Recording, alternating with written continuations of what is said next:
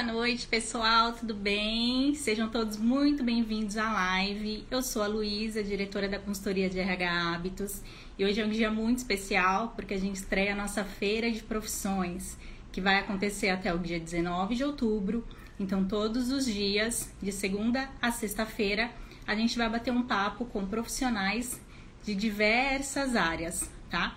O convidado de hoje, ele é formado em educação física pela USP ele também tem mestrado na área. Ele trabalha como personal desde 2012. Tem vários artigos científicos publicados. Ele também trabalhou como treinador de corrida na assessoria esportiva Marcos Paulo Reis, que foi treinador da seleção brasileira de triatlon em, em duas Olimpíadas e Pan-Americanos. É, o currículo dele é bem grande, gente. Vamos lá. Então vamos chamar Tiago Teruia.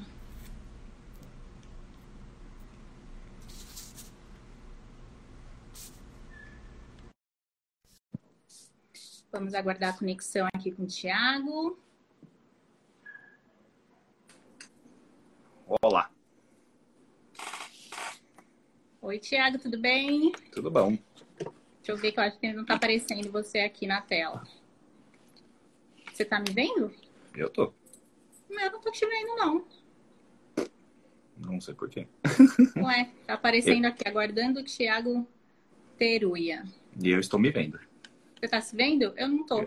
Faz o seguinte, desliga, eu vou te chamar aqui. Beleza.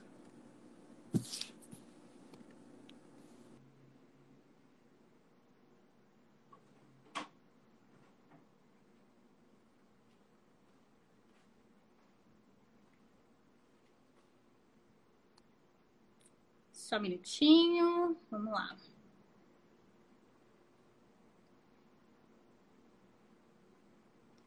Só um minutinho que a gente está tentando a conexão aqui com o Thiago. Sabe como é ao vivo, né, galera? Já já a gente começa aqui o nosso bate-papo. Vamos ver. Tiago, tenta me chamar aqui de novo, que não está aparecendo o seu nome aqui na lista para mim. Se é algum bug do Instagram. O Instagram tá bugando a gente ultimamente. Manda aqui para a solicitação de novo, por gentileza. Vamos ver quem chegou aqui. Aline, boa noite. O Wendel. Beijão, Wendel. O Wendel é nosso designer aqui, cuida do Instagram. Vamos lá. Agora vai.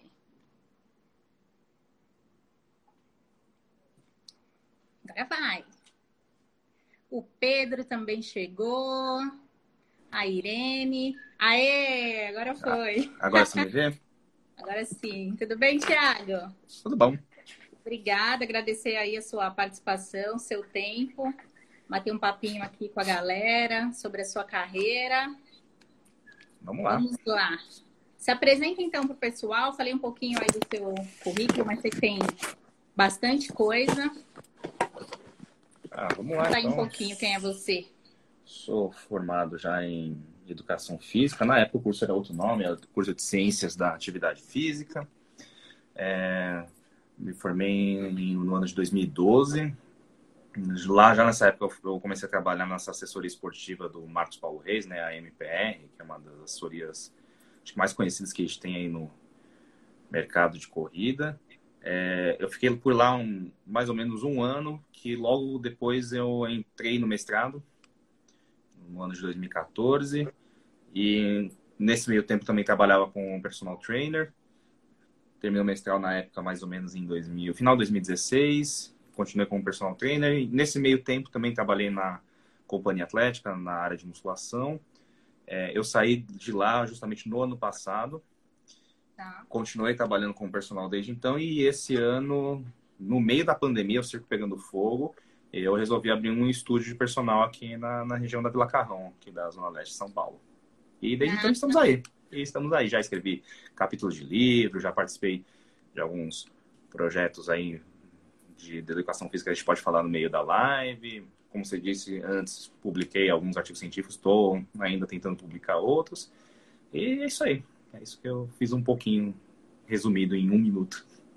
Vamos lá, legal. E como é que você escolheu essa carreira de educação física? Como é que foi? Foi completamente por acaso, porque eu não pensava fazer educação física na época. Na verdade, era bem parecido com o seu irmão, queria fazer música. Queria fazer música e no meio do caminho, eu, vendo como era o mercado de música, não, não me agradou muito. E aí eu resolvi na época fazer cursinho e eu tava porque ia prestar engenharia civil, porque engenharia civil eu já tava, eu já tinha técnico de edificações, de desenho de construção civil lá pela ETESP. E eu, meus pais são da área de construção civil, então já estava mais ou menos no caminho, só que aí é, eu fiquei com medo de, medo de não passar na poli. Ah. Então, aí eu me inscrevi em vários vestibulares de engenharia civil, Mackenzie, é, na FATEC no curso de lá de tecnólogo de edifícios, eu me inscrevi no Instituto Federal em Engenharia Civil e aí na FUVEST eu fui ver o que, que tinha na, na famosa Uspileste, lá na EASH, porque era muito próximo da minha casa. Era, tá. sei lá, eu ia andando 10 minutos. Eu pensei, vamos deixar ali e vamos ver que tem uma nota de corte um pouquinho menor, porque se der ruim, vamos, vamos mudar de área. Aí aconteceu um problema, um problema bom. Eu acabei passando em todos os vestibulares. Todas os que você prestou? Prestei todos, eu passei em todos.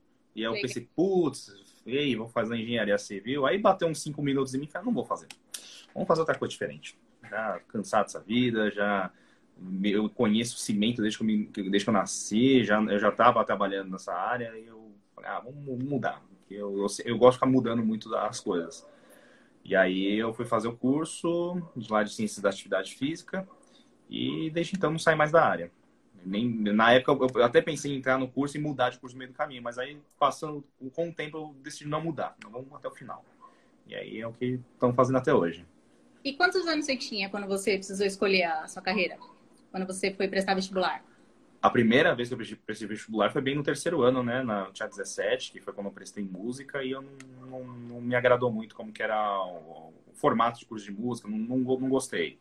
Não que seja ruim, mas não, não gostei para mim. E aí eu fiquei. Aí quando fui. Fiquei trabalhando um ano nessa parte de construção civil. No meio do caminho, fui fazer um, cursinho de seis meses para tentar fazer alguma coisa. E aí eu fiquei mais ou menos um ano fora, entre ter é. terminado o ensino médio até entrar na faculdade. Ah, tá. Não foi direto. Não, não foi. Teve processo de um ano. Não, não foi. Teve, teve esse processo de amadurecimento de não querer fazer o, o, o que eu tinha em mente para fazer outra coisa para ter certeza. Deixa eu só ver que o Wendel perguntou se vai estar aberto a pergunta. Sim, quem quiser mandar pergunta, pode mandar na caixinha, mas para frente a gente abre também. Aproveitando, mandem coraçõezinhos, que coração é importante para o Instagram entender que a live é relevante e ele vai mostrar para mais pessoas. E também no aviãozinho para vocês mandarem direto aí para algum contato de vocês no Instagram, certo? Legal. E como é que foi o seu processo de formação, Tiago, para desde a faculdade até o mestrado? Ah, eu fiz bastante coisa nesse meio do caminho, que, bem, lá na USP a gente é, é bastante exigido nessa parte teórica. Tem muita gente que fala, ah, mas vocês são muito teóricos, né? Mas depois faz muito sentido ser essa parte teórica, porque a prática, na verdade, mesmo nas faculdades particulares que eu tenho um pouco de conhecimento, não assim, tem uma prática, mas pode daqui dois, três anos essa, prática que você aprendeu já cair de moda e vir uma outra coisa. Então, Sim muitas das coisas que eu aprendi, eu, eu fiz cursos por fora. Então, uma coisa, um, um, método de treino, por exemplo, que eu trabalho muito com os meus alunos e que ajuda bastante a minha vida é um método que chama treinamento suspenso, que é com cordas, a gente pendura em porta ou em barras. Isso me ajuda muito porque eu levo minha academia, entre aspas, dentro da minha mochila. E isso a USP não, e isso dentro da faculdade, isso eu não aprendi. Isso eu tive que fazer curso por fora, um curso de certificação internacional para isso. E esse é o, é o, o principal curso que eu fiz e que eu levo bastante para minha vida. Mas já fiz outros cursos, tipo curso de ginástica para dar aula de step, de jump, essas coisas que o meu joelho não aguentou por muito tempo. Aí eu acabei não abandonando isso. Mas outras coisas que eu tive vontade de aprender por fora. Então, é, aprender como que funciona. Porque é uma das coisas que eu também trabalho bastante com corrida, corrida de rua. E eu tenho muitos alunos dessa parte.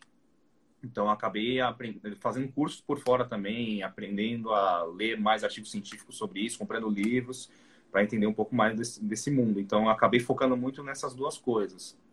de treinamento suspense e corrida, pra, que é o que eu levo até hoje para trabalhar.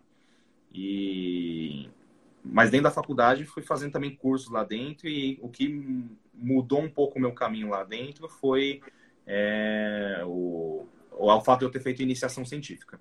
Quando eu fiz a iniciação científica, eu tomei gosto pela pesquisa. Então, aí que acabou agregando mais ao que eu faço. Então, eu faço pesquisa na área de corrida, já fiz pesquisa nessa área de treinamento suspenso.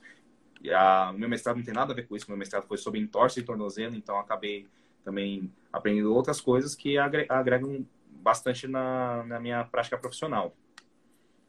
E essa linha assim de estudo é comum na sua área ou você que quis fazer por, por se identificar ou para ter um diferencial no mercado? Foi uma coisa não é. assim, é... estratégica? Não, não é comum isso não. É, não é comum as pessoas quererem dentro da educação física seguir a área acadêmica, né? É, porque ela é uma área bastante, bastante exigente, porque é, o perfil comum de pessoas que entram na educação física, e isso é uma coisa que tem a tendência de mudar, mas normalmente tem gente que. A maioria das pessoas que procuram educação física no começo é jogar futebol. Porque é o, é o modelo que você tem é, desde que você é criança. Tipo, ah, o professor de educação física lá na, na, escola, que é o que te dá, joga bola, se vira. Muitos professores são assim mesmo. É, outros claramente não são, que são os professores que são mais. É, têm uma qualificação melhor e que ensina alguma coisa de esporte dentro das aulas de educação física, mas é um pouco difícil, porque carga horária de educação física dentro da escola é muito baixa. Mas esse é, esse é o que as, por exemplo, que as crianças veem de quem é da educação física, tipo o professor lá da escola, que ensina a gente a jogar futebol, ou no máximo aquele, o pessoal que olha, que vê o, o professor de educação física dentro de uma academia que só sabe dar aula de ginástica e sabe falar dentro de musculação.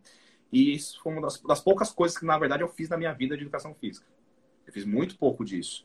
Eu trabalhei como instrutor de musculação durante três, quatro meses só.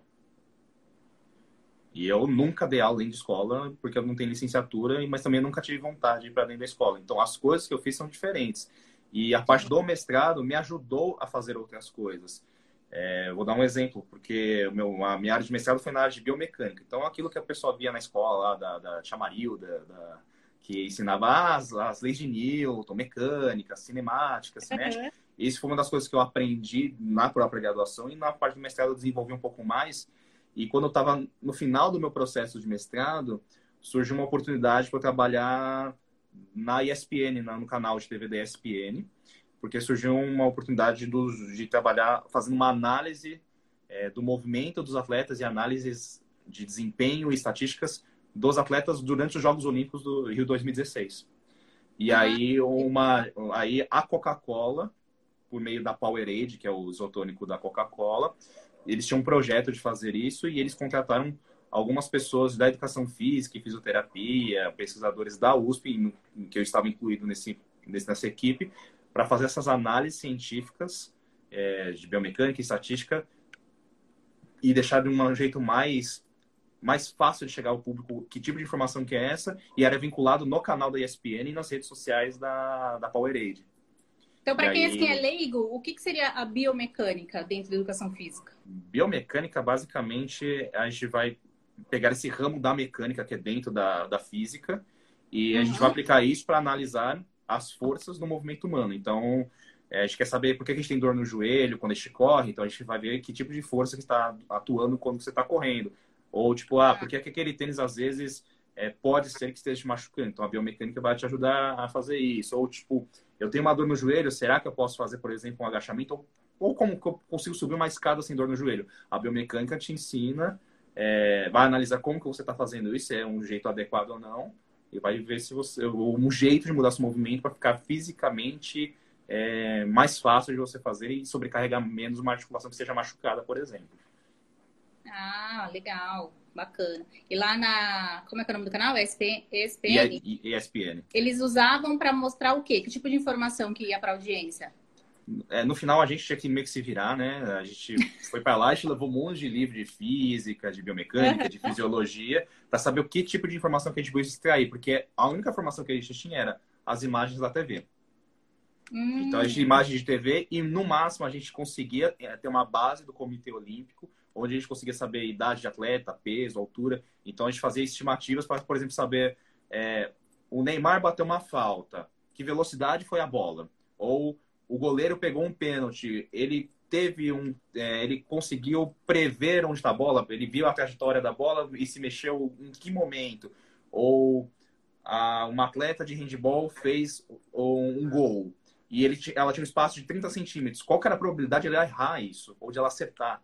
Então a gente calculava esse tipo de coisa e dava informação. Tipo, também é, o Bolt. O Bolt, ele, quando ele fez a prova, ele dava dois passos a menos do que os outros atletas. Então ele tinha uma eficiência maior para fazer a mesma distância. Então muitas vezes a gente, a, a, a, que esse era um dos motivos dele ganhar. Então a gente fazia diversas relações que eram mais científicas e a gente tinha uma outra equipe que não, não tinha a ver com a gente da USP, de uma agência de publicidade que deixava essa informação mais mastigada para chegar para o usuário final, que era o telespectador. E as informações mais legais do dia iam para o jornal da que é um do, do apresentador ah, amigão, o Sport Center, aí chegava essa informação mais legal que a gente gerou por meio dessas imagens. Eu acho que você tá, acho que você tá travando ou olhando para você. Ah, bacana.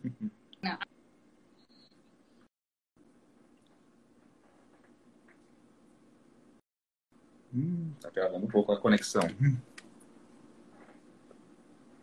Acho que agora, agora voltou. voltou. Agora voltou. Voltou. Conseguiu ver a pergunta? De novo. A segunda pergunta não ouvi, não. É, se, essa, se essa matéria, né, biomecânica, ela é passada durante a graduação ou se é um curso que tem parte? Não, é da graduação, ela é uma, uma disciplina básica da educação física e, na verdade, quem trabalha com movimento humano. Então, fisioterapia, terapia ocupacional, às vezes medicina tem essa matéria de biomecânica, sim. Ah, bacana. Tá respondido, então. E quais foram os desafios que você enfrentou aí na sua carreira? Vários, vários. Uh, acho que o primeiro desafio que eu tinha foi uma coisa engraçada, porque para eu conseguir meu primeiro emprego, eu tomei muitos nãos. E eu tomei muitos nãos pela minha formação, porque eu, por ser formado na USP, muita, muitas, muitos lugares recusaram trabalho para mim, falando: não, você é muito teórico, ou você é muito a mais desse emprego. A gente queria alguém com uma qualificação menor. Ah, incrivelmente, eu vi, incrivelmente eu, eu vi isso. De, eu lembro que eu me formei e eu procurei diversos lugares. E o único lugar que me aceitou inicialmente foi essa assessoria esportiva, a Marcos Paulo Reis, a MPR. E é uma história engraçada, porque lá no, nas primeiras aulas da graduação, de uma matéria que se chamava Introdução à Educação Física, um professor levou o Marcos Paulo Reis para dar uma palestra para gente. Ah. Para falar sobre a vida da educação física. E aí eu falei isso para ele na hora da entrevista. Pô, Marcos Paulo, primeira aula que eu tive na graduação foi com você. Ele falou, sério? É, foi, fiz, eu me formei lá na USP Leste, lá, você foi na, dar uma palestra na aula do professor Alex. Eu falei, puta, é verdade e tal. Pô, tava super nervoso. E aí, depois disso, ele foi lá e me contratou dois dias depois. O único lugar que me contratou. Que, que, que eu recebi mais é, resposta. Sim. E no processo de seleção, isso foi determinante por eu não ter experiência. Porque eu saí da graduação sem ter feito estágio em locais formais, que todos os estágios que eu fiz foram dentro da universidade. Foi em projetos da universidade. Ah. Você não tinha experiência aí, fora da... do mercado. Não, não, não, não, não tinha. Não tinha, nem, não tinha trabalhado, nem, não tinha feito estágio em nenhum, nenhuma empresa fora da, da, da, da universidade, dos estágios obrigatórios que eu fiz. Sim. Tem mais algum que você queira compartilhar? Algum desafio? Eu acho que os, os principais desafios foram principalmente nessa questão de eu levar ao mesmo tempo uma carreira acadêmica com a carreira profissional. Então, eu, além de dar aula, além de eu ministrar treinos, é, de eu ter que ter me virado para entrar para o mundo online no meio dessa pandemia, mas acho que a principal, uma das principais coisas foram o gerenciamento do tempo de eu levar a vida acadêmica e ter a vida profissional ao mesmo tempo em algum momento eu tinha que escolher quantas horas eu tinha que dormir numa noite para conseguir trabalhar e estudar ao mesmo tempo. Porque seguir a carreira acadêmica de mestrado não é uma coisa muito simples no começo. Você tem muitas disciplinas para fazer, essas disciplinas demandam muita leitura, então era um pouco difícil. Então eu tinha que escolher entre não, não ter tantos alunos de é, na, no, no, meu caso de personal trainer, para poder estudar. Mas depois de terminados mestrados, isso abriu portas para mim, porque eu acabei é, também eu sou professor é, convidado de cursos de pós-graduação por aí. Então, por eu ter tido essa carreira acadêmica e ter uma carreira profissional ao mesmo tempo, é, eu fui convidado para dar aula de, é, em cursos de personal trainer de pós-graduação nessa área de biomecânica, lesões esportivas. Então, isso abriu outras portas para mim também. Ah, bacana, é, porque você fez o seu diferencial, na verdade, né? Como a maioria dessa área não parte para essa parte acadêmica, deve ser difícil para profissionais assim como o seu perfil. E realmente isso ah, deve abrir não, muito. Não é simples. Assim, não é muito comum. Não é muito comum. Você, quem for no Instagram vai achar algumas pessoas de professores de educação física que têm até doutorado e que continuam sendo personal trainers, mas no universo de professor de educação física que por ano deve, é, deve formar em torno de 40, 50 mil pessoas, estou chutando um número, deve ser mais ou menos isso, deve ter umas 200 uhum. pessoas que devem fazer isso. Então não é, não chega a 1% de pessoas que fazem a carreira acadêmica junto com o profissional. Não é, não é a coisa mais simples do mundo fazer isso, não. É bem restrito. É bem restrito, mas o restrito é de. Da... Sim. Pode, pode, pode continuar. Então, que o restrito, na verdade, é tipo, não, é, é uma coisa impossível entrar no mestrado? Não, não é. O problema é gerenciamento de tempo, porque o mestrado vai te exigir, não é que nem uma especialização que depende somente de você. O mestrado não depende somente de você, depende de outras coisas. Então, não depende só de você estudar, depende de você estudar, de você fazer a pesquisa, a coisa acontecer. E é bem, é, a dinâmica é bem diferente de uma especialização. Então, quem parte para essa área tem que estar, tá, assim, preparado para vir é, vir uma, um, o seu problema de gerenciamento de tempo. Tem que gerenciar bem o tempo, senão você não, não aguenta. Não aguenta fazer. E no começo eu tive esses problemas de tempo. Eu tive problemas de tempo sérios no começo, mas depois eu aprendi a ajeitar um pouco mais. Aproveitando o gancho que você comentou da, da pandemia, a Bruna, que foi a sua adaptação com a profissão durante a pandemia? É, bem, muita gente, cada um teve a sua história, mas assim, a educação física, eu posso dizer que foi de um jeito, assim, para os profissionais foi mais fácil, para as academias foi mais difícil, porque as academias não tinham o que fazer. Tinham que fechar uhum. tudo. É, dos meus amigos que trabalham em academia e que têm academia, é, tiveram seríssimos problemas, porque ficaram até praticamente dois meses atrás fechados. Então, eles ficaram três meses praticamente fechados, sem poder fazer nada. E aí, muitas academias ofereciam aulas online e tal, mas acabavam não cobrando por isso. Então, dependia da boa vontade de alguns alunos para continuarem pagando a mensalidade para manter aquele quadro de professores funcionários, mas eu vi muitas academias fechando. Eu vi isso acontecer. E aí eu tive um. Assim, no começo eu tive problemas na pandemia porque a minha mãe acabou contraindo o Covid. Então, como a minha mãe teve, eu literalmente tive que me fechar em casa por um mês. Minha mãe teve, meu pai teve, e eu não peguei. Só que eu tinha que ficar por aqui, porque eu não podia correr o risco de contar, esse contágio alastrar mais. E os meus próprios alunos, é, eu sou um personal que trabalha muito dentro de condomínio. E os próprios condomínios fecharam as portas, então eu também não consegui entrar. Então eu fiquei de mãos atadas. Nossa, tem alunos meus que eu dependia da academia, eles tinham zero equipamentos. Como também tinham alunos que tinham suas, seus próprios equipamentos dentro de casa, mas eu também não ia entrar porque eles estavam inseguros e eu também não ia entrar lá. Então eu me forcei a entrar para o mundo online, que não era o meu minha realidade. Eu sempre fui um personal presencial. Uhum. E acabou funcionando muito bem, porque todos eu não tive novos alunos no período da que estava muito complicado a pandemia, mas eu consegui manter a maioria deles. Alguns acabaram não fazendo mais por N motivos, mas do universo meu de alunos, eu tive uma perda de mais ou menos 5%. Então, com o pesar dos pesares, foi ok, eu consegui manter. Alguns alunos é, eu acabei reduzindo o preço porque eles tiveram também salário reduzido. Então, eu falei, não, vamos todo mundo se ajudar. Vamos, aqui estamos todo mundo junto, então vamos todo mundo passar por isso junto. Então, acabamos, cheguei em acordo em vários alunos. Então, é, alguns que não quiseram reduzir falaram, não, Thiago, não tem problema. Aqui está tudo certo. Aí tem outros que pediram. E outros acharam que não, é justo porque o serviço é outro que o serviço online é outro. Então, acabou todo mundo online. Durante dois meses, tive que adaptar. Durante dois meses, eu fiquei totalmente online. totalmente online. E aí eu dava treino daqui de onde eu estou, do meu quarto. Então, eu, acabei, eu, com alguns alunos era treino só com o peso do corpo. Então, nessa parte, a biomecânica me ajudou muito, porque sabendo mais ou menos como funcionar fisicamente o exercício, eu sabia onde eu tinha mais ou menos sobrecarga. Tem alunos meus que eu tenho a possibilidade de ter um colchonete, uma sacola com garrafas de água dentro. E eu consegui dar treinos muito bem para esses alunos. Os alunos já tinham uma academia equipada.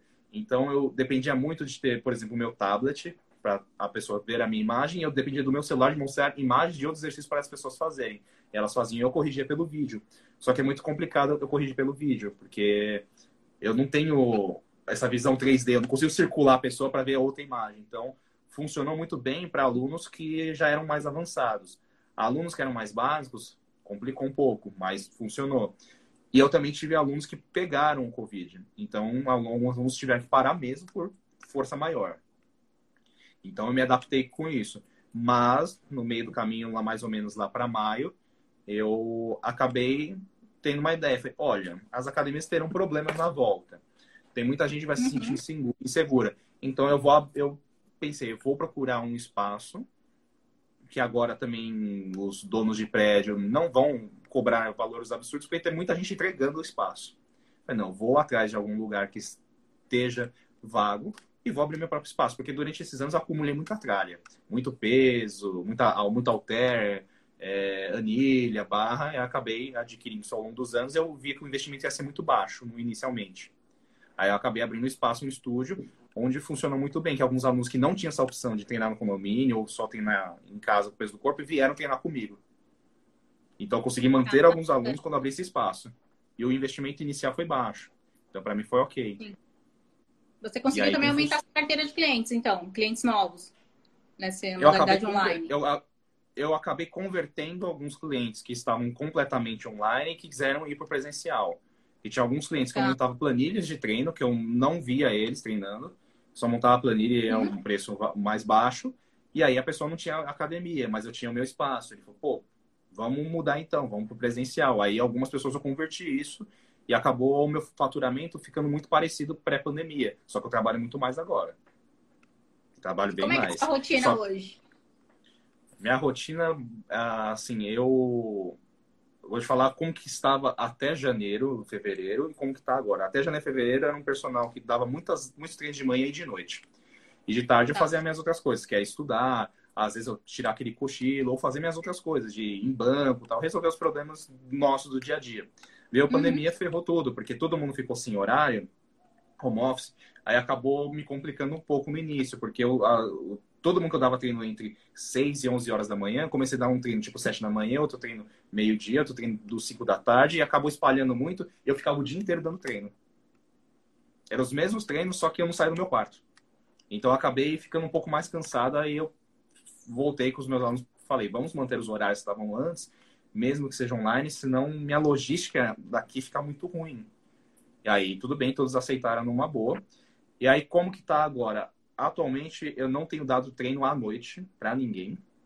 Por conta de estar muita gente home office, muitas pessoas que estavam ou à noite ou não faziam comigo o presencial era online, eu passei tudo para tarde. Então, à tarde eu estou dando treinos, coisa que eu não fazia antes. Então, meu sonho de consumo, desde quando eu virei personal trainer, era trabalhar em horário comercial. Eu nunca trabalhei em horário comercial. então, tipo, na verdade, eu dava treino, tipo, é, o personal trainer, a educação física, de uma forma geral, é, funciona fora do horário comercial. Sim. Então, as pessoas vão treinar com você quando elas não estão trabalhando. Então, meu, minha rotina sempre comecei a dar treino 6 da manhã e às vezes parava de dar treino 11 horas da noite. Então isso era muito um complicador grande para mim, para o meu sono. Então eu acabava dormindo muito pouco. Então agora, por conta de as pessoas estarem em home office, elas têm uma flexibilidade de fazer coisas durante o dia, eu consigo dar treino para as pessoas à tarde, coisa que eu não fazia antes. Então estou conseguindo gerenciar um pouco melhor e agora eu consigo dormir 8 horas por noite. Isso é um milagre para mim. Antes eu não fazia isso. Novidade. Isso é novidade para mim. Então acabou melhorando nessa questão. Legal. E você consegue conciliar a vida pessoal com o trabalho? Como que é isso? Sim, consigo. Ah, hoje em dia eu consigo melhor do que antes. Então, pré-pandemia era muito complicado, mas ainda assim, alguns fins de semana, eu, eu, eu, era só alguns fins de semana que eu não trabalhava. Por exemplo, hoje em dia, por conta dessa pandemia, eu trabalho de sábado e domingo. coisa que eu não fazia antes. Por quê? Porque eu abri algumas exceções para alguns alunos que eram muito parceiros meus, que não atrapalharam, que, que não me abandonaram nesse momento de pandemia, e eles precisavam de um treino mais presencial. Então, eles vêm de muito longe para treinar no meu estúdio. Então, eu acabei abrindo essa exceção para poucos alunos, tá. para eles conseguirem manter uma qualidade de saúde de treino. Então, eu acabei, eu tô, acabo trabalhando todos os dias. Eu acabo só não trabalhando hoje em dia em feriado, mas eu sei que isso não vai durar para sempre, porque até a pandemia dar uma acalmada, é, as pessoas vão voltar na sua rotina normal. Então, domingo, trabalho de domingo não é uma opção que eu continue fazendo pro resto da minha vida. Muito pelo contrário, eu sei que é só pelo momento atual para a logística funcionar bem para os treinos que eu dou para alguns alunos. Voltou. Agora voltou. Só que eu não um tô te ouvindo. É, eu não tava. É, eu não... é, agora a sua voz tá chegando um pouco atrasada para mim. Então. Alguma hora melhor. tá chegando atrasado. É, conexão. Você só tá atrasando. Tô te ouvindo, mas tá atrasando. Tá atrasando? Não, mas tudo bem, você consegue ouvir tranquilo. E uhum. que dica que você dá para quem tem interesse em estudar ou trabalhar nessa área de educação física? A educação física vai ser a acho que é a, vai ser uma das profissões que vão mais se dar bem nesse período pré, durante e pós pandemia, porque aconteceu um movimento muito é, não não esperado que o esperado era que academias começassem a fechar loucamente. Só que tem algumas academias que aumentaram o número de matrículas quando começou a ter a reabertura. Porque, incrivelmente, as pessoas aderiram e entenderam que o exercício físico ajuda muito a não a prevenir, mas a passar melhor para quem poderia, quem sabe, contrair o Covid. Porque a maior parte das pessoas que tiveram problemas ou que faleceram eram pessoas que eram sedentárias, que tinham problemas de uhum. obesidade, diabetes, pressão alta. E o exercício é que vai ajudar a combater esses problemas. Então, por muita divulgação da mídia desses detalhes, é, está sendo atrelado a esse efeito, esses motivos, o efeito de ter aumentado o número de matrículas em, em academias é, de grande movimento, por exemplo, a Smart Fit da vida, essas é, low cost. Isso acabou aumentando o número de matrículas e também acabou aumentando para mim a procura para mim também de pessoas que querem treinar, querem se manter saudáveis, mas não se sentem também confortáveis em treinar numa academia ou estão tendo problemas de agendar um horário para treinar na academia, já que as academias estão com horário reduzido. Então a minha dica é, a educação física é um curso que é, ele não é dos mais concorridos, mas ele vai ser um curso que vai ter muita demanda, vai ser uma profissão com muita demanda para o futuro. E um futuro próximo, agora. Porque acho tem que entender que o, o Covid-19 ele veio para ficar. Ele não vai sair daqui, vai ser como uma gripe, vai ser como catapora. A gente vai ter que tomar vacina, vai ter que se cuidar. Então, a educação conviver, física, o né? exercício físico, que vai ajudar. E é isso que vai ajudar a gente a sobreviver por isso. Então, tem gente que não está tendo sintomas ou não está sentindo sintomas do, de quando contrai o vírus, porque são pessoas normalmente mais saudáveis ou porque o coronavírus ele se dá melhor, ele, ele entra melhor nas células gordurosas. Então, quem tem menos problema com obesidade tem menos chance de ter algum problema com o coronavírus. Então, a educação física vai ajudar muito nisso no futuro. Ah, boa. E assim, algumas doenças que elas podem ser prevenidas com a atividade física, não existem?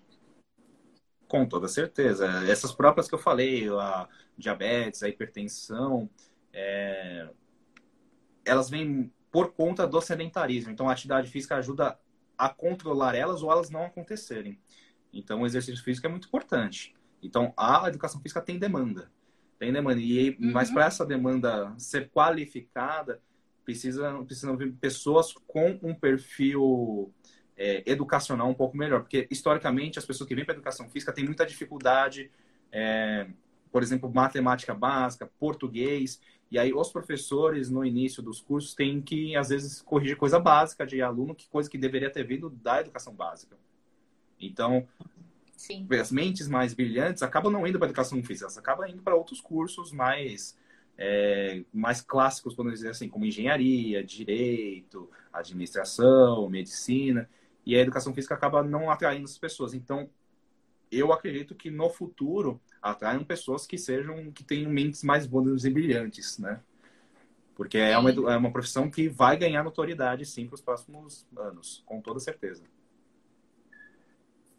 E qual foi a parte mais difícil aí da graduação? Teve algum momento que você pensou em desistir? Não, da graduação eu nunca pensei em desistir.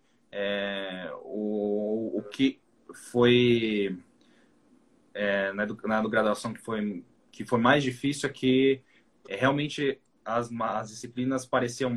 É, não era o que eu estava esperando. Então, tipo, eu tive que realmente. Nossa, vou ter que estudar anatomia, sistema nervoso, fisiologia mais pesada. E muitas vezes os, os artigos e os livros que eu lia eram livros da área médica. Então, a educação física tem disso, de pegar esses livros que são mais caros, mais caros que muitos outros cursos, e aí a gente tem que estudar desse jeito. Claramente que a carga horária de educação física é muito menor que de medicina. Então, uhum. Muita gente acaba não dando muita atenção para professor de educação física. Mas se os professores de educação física quiserem conversar com outros profissionais da saúde, ter um pouco mais de credibilidade, tem que estudar mais. Então, isso é uma coisa que eu aderi do meio para o final do curso e eu faço até hoje. Eu leio os cursos, os livros de educação física, mas eu leio também os livros que médico lê. Então, os livros de anatomia que médico tem, livros de fisiologia que médico tem, eu comprei, são mais caros, mas para poder conversar com eles, para eu ter credibilidade, para eles me indicarem pessoas ou as pessoas também sentirem mais confiança em treinar comigo. Sim. Aproveitando, a Aline está perguntando, para quem é sedentário, qual é o melhor exercício para começar? O que ela mais gostar. Qualquer exercício que ela achar mais que for para ela, ela pode fazer, porque hoje em dia tem muitas, entre a, dentro da educação física tem muita polêmica. Ah, caminhada não serve para nada, vamos fazer HIIT, né, que é um treino um pouco mais intenso, que é mais curto. Eu costumo falar o seguinte, o melhor exercício é aquele que você gosta no início porque é melhor você fazer alguma coisa que seja, entre aspas, leve do que não fazer nada. Então, a pessoa gosta de dançar, vai dançar. Quer só fazer caminhada durante cinco horas com o seu cachorro? Vai fazer caminhada, não tem problema. Se a pessoa não quer se expor a uma atividade que é de 15 minutos, mas que ela se sinta extremamente cansada e mal, não faz. Faz o que ela, que ela queira. Que tem um negócio que chama-se aderência à prática. E isso é muito variado entre as pessoas. Então, o melhor exercício é o que ela se sente melhor e o que ela acha que ela vai conseguir incorporar na rotina dela e fazer sempre. Respondido, Aline. Então, se estiver aí sedentária, começa a se mexer, hein? E para quem chegou depois, Thiago, explica qual é a diferença do espaço que você tem para as academias convencionais. Basicamente é uma é um, um local que eu tenho não realmente não é tão grande, mas ele é personalizado. É para uma pessoa só treinar. É eu como um instrutor e outra pessoa treinando. Então, tem um espaço que eu tenho pesos, anilhas, coisas do tipo, eu tenho elásticos, tenho cordas, e que eu consigo dar um treino completo como se fosse uma academia, só que só para uma pessoa.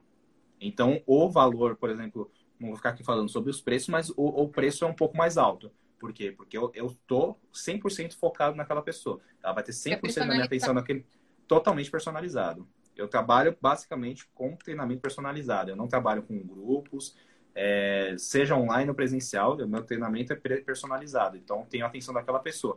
Eu não tenho tantos clientes assim, mas todos os meus clientes têm 100% da minha atenção, tanto que eu, atualmente, eu tenho duas vagas só de horário de treino. Então, tá bem cheio para eu manter a qualidade do serviço. Porque se eu começar a abrir muito, eu vou acabar perdendo qualidade com os outros clientes. E eu não quero isso. Sim. E hoje, quais são os projetos que você trabalha ali, além de, de personal? O que, que mais que você está fazendo? É, eu, eu, pretendo ano que vem aumentar o, o espaço do meu estúdio, como também os serviços que eu presto lá. Por exemplo, eu já adquiri equipamentos onde eu consigo analisar o movimento das pessoas e fazer a avaliação física desse, do, dessa forma. Então, eu quero analisar, por exemplo, se a corrida da pessoa ela está com um movimento inadequado. Ou a pessoa fala, putz, Thiago, eu tô fazendo um agachamento, meu joelho dói, eu não sei o que é. Então vamos filmar, vamos ver se a sobrecarga está no local inadequado. É, como também pretendo continuar com os meus alunos presenciais e continuar com esse número de vagas restritos, mas quero também abrir a possibilidade de ter esses é, treinamentos mais em grupo e com outros profissionais, como, por exemplo, um, um, grupo de WhatsApp com 10 pessoas que querem emagrecer e que tem um suporte online o tempo inteiro, de um professor de educação física, no caso eu, por exemplo, um nutricionista, um psicólogo para manter as pessoas focadas em um projeto que tenha começo, meio e fim. Então, ah, eu estou formatando formatando um projeto que a pessoa, por exemplo, em três meses eu garanto para ela que ela vai emagrecer 5 quilos, pelo menos. Se ela não emagrecer 5 quilos, eu devolvo o dinheiro dela. Mas ela tem que seguir o que o nutricionista fala, ela tem que estar focada nisso. Se ela não estiver focada, aí é uma coisa meio complicada. Ela adquire um serviço que ela não segue, ela está se enganando. Então, estou formatando um, produtos novos online para lançar para o próximo uhum. ano, para vir com tudo para resolver esse problema das pessoas tanto o presencial que, e o online, que é o que agora está muito em, em, muito em alta. alta. É, eu acho que até essa sua fala responde a pergunta aqui que o Wendel mandou. Ele perguntou se é válido a educação física e se especializar em alguma área sobre desenvolvimento pessoal. Você comentou, Com né? Toda certeza. Para trabalhar ali também a questão do comportamento, a, a pessoa vai fazer exercício, está fazendo certo, está fazendo errado, comece e para, come errado e né, quer mais. Ah, com toda certeza. Assim, hoje em dia, não, as outras profissões têm seguido isso, mas a educação física tem seguido mais forte nos últimos meses, né? Que é coisas que a gente não aprende na faculdade. Por exemplo, marketing pessoal, marketing digital. Acabei lendo um pouco essas coisas para divulgar um pouco melhor meu trabalho, como que eu converso com as pessoas. Não posso falar para a pessoa, nossa, você tá uma gorda horrível, por que, que você não segue isso? É, tipo, você tinha que ter treinado quatro vezes na semana, você treinou só uma, que você quer chegar a isso aonde? Eu falo, nossa, que bom que você treinou uma vez, pelo menos. Se você não tivesse treinado, seria pior. Então, que bom que você conseguiu fazer pelo menos isso. Então, a, aprender a lidar um pouco melhor com as pessoas, é, eu tive que ler um pouco melhor sobre isso. Então, o pós, porque o que a gente aprende na faculdade é só o primeiro start. A gente tem que continuar o tempo inteiro estudando para cada vez mais se aprimorar, porque é uma coisa que isso a educação física um momento vai ter que se decidir, que é nesse dia decidir, mas para ter um pouco mais de sucesso tem que nichar o negócio. Você não pode ficar querendo trabalhar com todo mundo. Ah, eu quero trabalhar com um cara que quer ficar forte, quer trabalhar com quem emagrece, quer trabalhar com idoso, quer trabalhar com reabilitação. Não, não dá. É melhor você focar Sim. num projeto, numa área e ser especialista naquilo, porque você vai fazer aquilo bem. então, hoje em dia, hoje em dia eu só trabalho com pessoas que estão que no mundo da corrida. Então, eu trabalho com fortalecimento de pessoas que correm, que querem fazer alguma corrida, uma maratona, 10 quilômetros, triatlo. Então, eu trabalho com fortalecimento com essas pessoas. Eu tenho algumas pessoas que querem saúde, que querem emagrecer, mas são clientes muito antigos meus e que eu continuo com eles. Mas se eu uhum. apareço hoje em dia, ah, Thiago, eu quero emagrecer tanto, ou eu sou obeso, eu quero emagrecer 50 quilos. Não, tem uma outra pessoa que eu posso indicar que trabalha melhor com você. E tanto que o meu estúdio, o meu estúdio não é um estúdio que só eu trabalho. É um estúdio que eu também alugo para outros profissionais trabalharem e eu indico outras pessoas para treinarem dentro do meu estúdio com outros profissionais. Então, o estúdio também serve como um, um local de aluguel. Então, tipo, um, vem uma pessoa me procurar, eu quero treinar aqui, mas eu quero trazer meu profissional. Não tem problema. Você pode trazer seu personal. Então, existe essa possibilidade lá também. Muito bom, muito bom. Perguntaram aqui também se na área de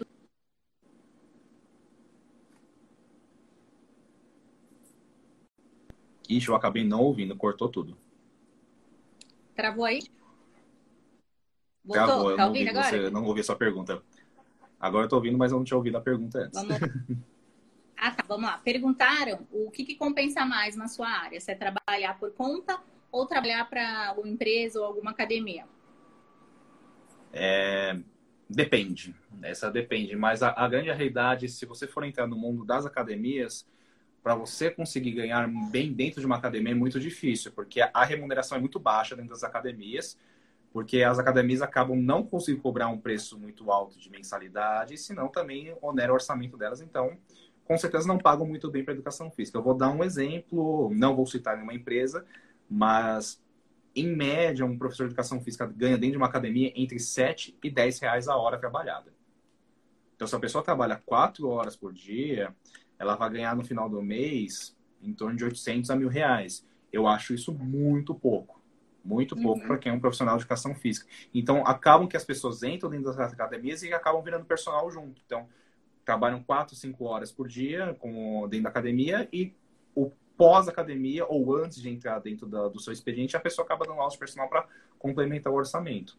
Então, é um pouco complicado essa questão de trabalhar nas academias, mas tem como ser remunerado de outras formas. Uhum. Então, existem outros tipos de projeto. Tem gente que trabalha em outros tipos de estúdio, como no meu caso, mas estúdios maiores, que eles remuneram um pouco melhor. Mas academias, grandes redes, não vai ganhar muito bem.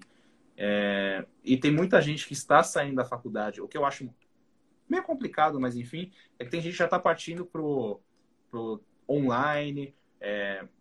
já está tentando dar seus treinos sozinho, mas não criou aquela casca da vida, né? De sentir como que é trabalhar, como que é, é lidar com várias pessoas ao mesmo tempo. Isso é super difícil. E eu acho que Sim. tudo bem, se a pessoa quiser trabalhar isso não tem problema, mas acho que ela tem que sofrer um pouco para entender é, como que é essa coisa. Então, se a pessoa também quer trabalhar por conta, aí é uma coisa comigo. Eu tive que ler coisas sobre contabilidade, como gerenciar as finanças, quanto que eu tenho que pagar de imposto, quanto que eu tenho que pagar de contador, quais são as minhas despesas fixas, quais são as despesas, o que eu posso ter de despesa adicional, quanto que eu tenho que vender para manter o negócio funcionando. Então, eu tive que ler coisas sobre contabilidade para manter minha empresa funcionando. É, então, isso, e isso a educação né? física não é ciente. Isso a educação física não ensina para você. Com certeza. A Aline colocou aqui. Já estava pensando em treinar com você, Thiago. Aproveitando, quem, quem quiser treinar com você, conhecer melhor o seu trabalho, o seu espaço, como é que as pessoas fazem aí para te contactar? Tem diversas formas. A primeira forma é entrar no meu, próprio, no meu Instagram pessoal, que é esse que eu estou falando com vocês. É, eu, tem, existem várias pessoas que já entra, entram em contato comigo por ali para buscar esses serviços. Eu, o meu estúdio tem um perfil pessoal que foi aberto recentemente para poder divulgar mais a, o que eu faço dentro do estúdio. Porque tudo isso eu faço sozinho, tá, gente? Eu, eu sou o contador, eu sou o advogado, eu sou tudo. Mas que isso é uma coisa porque eu abri um negócio agora e aos poucos a, a, roda girando, eu pretendo que eu passe outras coisas é, para outras pessoas. Então, porque eu estou no operacional, mas também estou fazendo tudo. Então, eu quero ficar mais no operacional para logo, logo poder passar, delegar outras funções para outras pessoas para não ficar sobrecarregado, sobrecarregado tudo em mim, Sim. senão fica também a qualidade fica meio complicada. Então, entrando no Instagram, no estúdio também dá para falar comigo. O, lá no Instagram, no estúdio, tem um número de WhatsApp também que eu sempre respondo lá é, por e-mail também, que tanto na, no, nos, do, nos, dois Instagrams, tanto o meu pessoal quanto o do estúdio, tem lá também como contatar. Eu respondo o mais rápido possível. E é isso, dá para falar comigo numa boa. Que eu só nas redes sociais eu estou só no Instagram, não estou em Facebook, não estou em outro lugar, só estou no Instagram. Bacana. E que cursos que você indica aí? Quais faculdades você indica para quem quer estudar educação física? Além da que você fez? Assim, a, porque cada faculdade, no final, tem um perfil diferente, né? Tem cursos diferentes que você pode uhum. é, focar. Então, vou dar um exemplo da própria Universidade de São Paulo, né, na USP. Ela tem quatro cursos de educação física diferentes. Tem quatro. Tem um curso que é só de esportes. Você pode trabalhar se quiser como personal trainer, que você vai sair com a graduação, mas é um curso focado só para esporte. Tem o curso de bacharel em educação física, que é um curso tradicional que todo mundo conhece. Aí tem o curso de licenciatura, que é focado só em escolas, o mundo de criança, tal, desenvolvimento dentro da escola. E tem o curso que eu fiz que antigamente chamava Ciências da Atividade Física e hoje em dia chama Educação Física e Saúde, que é um curso que realmente é voltado mais para essa área de saúde, mas que fica transitando dentro das áreas de educação física, sim. E isso tem pensando no mundo da faculdade particular, faculdade, da faculdade pública. Agora, as faculdades particulares, basicamente, tem os cursos de bacharel e licenciatura. E recomendo muito que olhe na grade curricular para ver se aquilo te atende, porque cada faculdade tem uma estrutura diferente. Tem faculdades que são 100% EAD, que eu particularmente acho muito complicado para a educação física, porque precisa ter coisas que você vai lidar com presencial, aulas práticas. Eu acho isso meio complicado ser 100% EAD, apesar que agora o coronavírus complicou muito essa questão de, de aulas presenciais. Uhum. Mas eu recomendo muito que dê uma olhada nessa no perfil de, de curso. Então, se for pensar nas faculdades públicas, cada faculdade tem um perfil diferente. E é recomendável Depender mais você... do objetivo, né? Exatamente. Assim, é muito difícil para a pessoa decidir antes do curso o que ela quer fazer. Mas conversar com professores que dão aulas nas faculdades ou em, em alunos para saber os caminhos. O que eu recomendaria, tipo, a pessoa ainda está em dúvida, ver as pessoas que você vê que fez sucesso e ver o que ela fez. Hum, então, alguém que teve sucesso, que você fala, putz, aquela pessoa, ela emagrece muita gente. Que faculdade que ela fez, que curso que ela fez, para onde ela foi. Então, é mais fácil buscar dessa forma quem é, são as referências, né? Muito bom, muito bom. Bom, pessoal, a gente está caminhando aqui para o finalzinho da live. Se tiver ainda mais alguma pergunta, mandem aproveita o tempo do Thiago, que é super corrida a agenda dele. Deixa eu ver quem mais falou aqui. O Wendel falou para você contratar ele como designer. então, tá? podemos conversar. Quando você crescer aí sua empresa. Ele é muito bom, recomendo, viu? O cara é fé. Muito bom. É, que mais aqui? Ele com academia, trabalhava em academia, só trabalhar por conta, tá ganhando três vezes mais. Isso depois da pandemia, ah. então é bem mesmo. Aqui. Ah, com toda certeza. Ah, legal. E, então, Thiago, vamos lá, deixa eu ver aqui a última questão. Você teve algum aí durante sua carreira? Alguém que te acompanhou? Ah, mentor oficial, assim, tipo, ah, alguém que faça o que, que eu tinha que fazer. O mais próximo que eu tive foi o meu próprio orientador de mestrado, que foi o professor Luiz Mochizuki, que ele, apesar de ele ser uma pessoa da área acadêmica, que ele é professor e pesquisador, ele não, não atua na área prática, só que ele é uma pessoa muito criativa, tem muitas ideias ele tem uma rede de relacionamento muito grande, desde pessoas da área acadêmica como pessoas da área profissional. Então ele sempre falava, putz, tem tal pessoa que está fazendo isso, dá uma olhada. Ó, tem tal pessoa que está fazendo isso, é uma coisa bacana. Mas um mentor oficial que do que a gente tem hoje em dia, dessas mentorias, não, nunca tive nenhum que realmente eu, que eu, por exemplo, pagasse uma mentoria. Não, isso eu nunca fiz. Legal.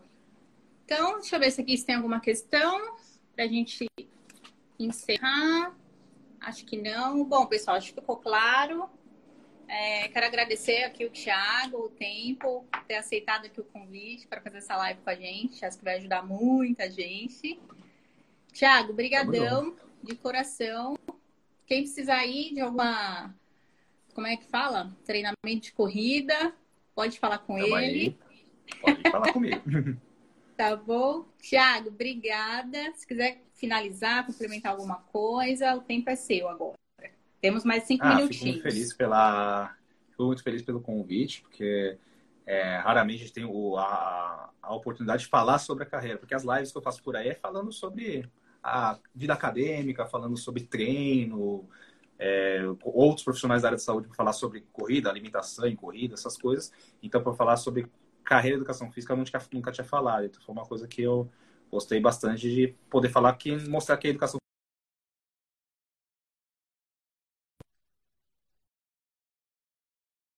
falei de tantas possibilidades que a educação física dá para fazer efetivamente atualmente. A educação física tem muita coisa. Tem, tem bastante coisa educação física para fazer. Legal. Assim. Então tá bom, deixa eu ver aqui quem mais que falou. A Aline falou sucesso, o Wendel agradeceu Opa, aí pelo aprendizado. O pessoal tá mandando bastante coraçãozinho, então acho que eles gostaram. Ah, que bom, fico feliz. Qualquer coisa, se tiver qualquer dúvida sobre carreira, educação física, alguma coisa que eu possa ajudar, me chama no direct, que eu tô aí. Sempre tá disponível. Bom. Obrigadão, Thiago. Vou te liberar já. Boa noite. Sucesso aí nos seus projetos. Boa noite para você. Até mais. Para você também aí. Bom, tchau, boa tchau. feira das profissões aí para você daí para frente. É, tá só começando. Obrigada, Thiago. Tchau, tchau. Tchau, tchau.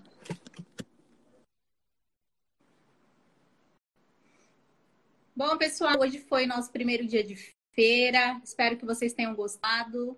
Amanhã, às 8 horas, temos outra live com o candidato André.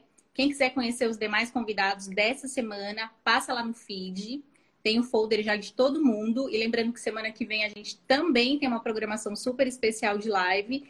Temos convidados direto da Suíça e direto da Alemanha que vão vir aqui bater um papinho com a gente, tá? Então, Tá, o evento está bem especial, conto com a presença de vocês, ajudem na divulgação.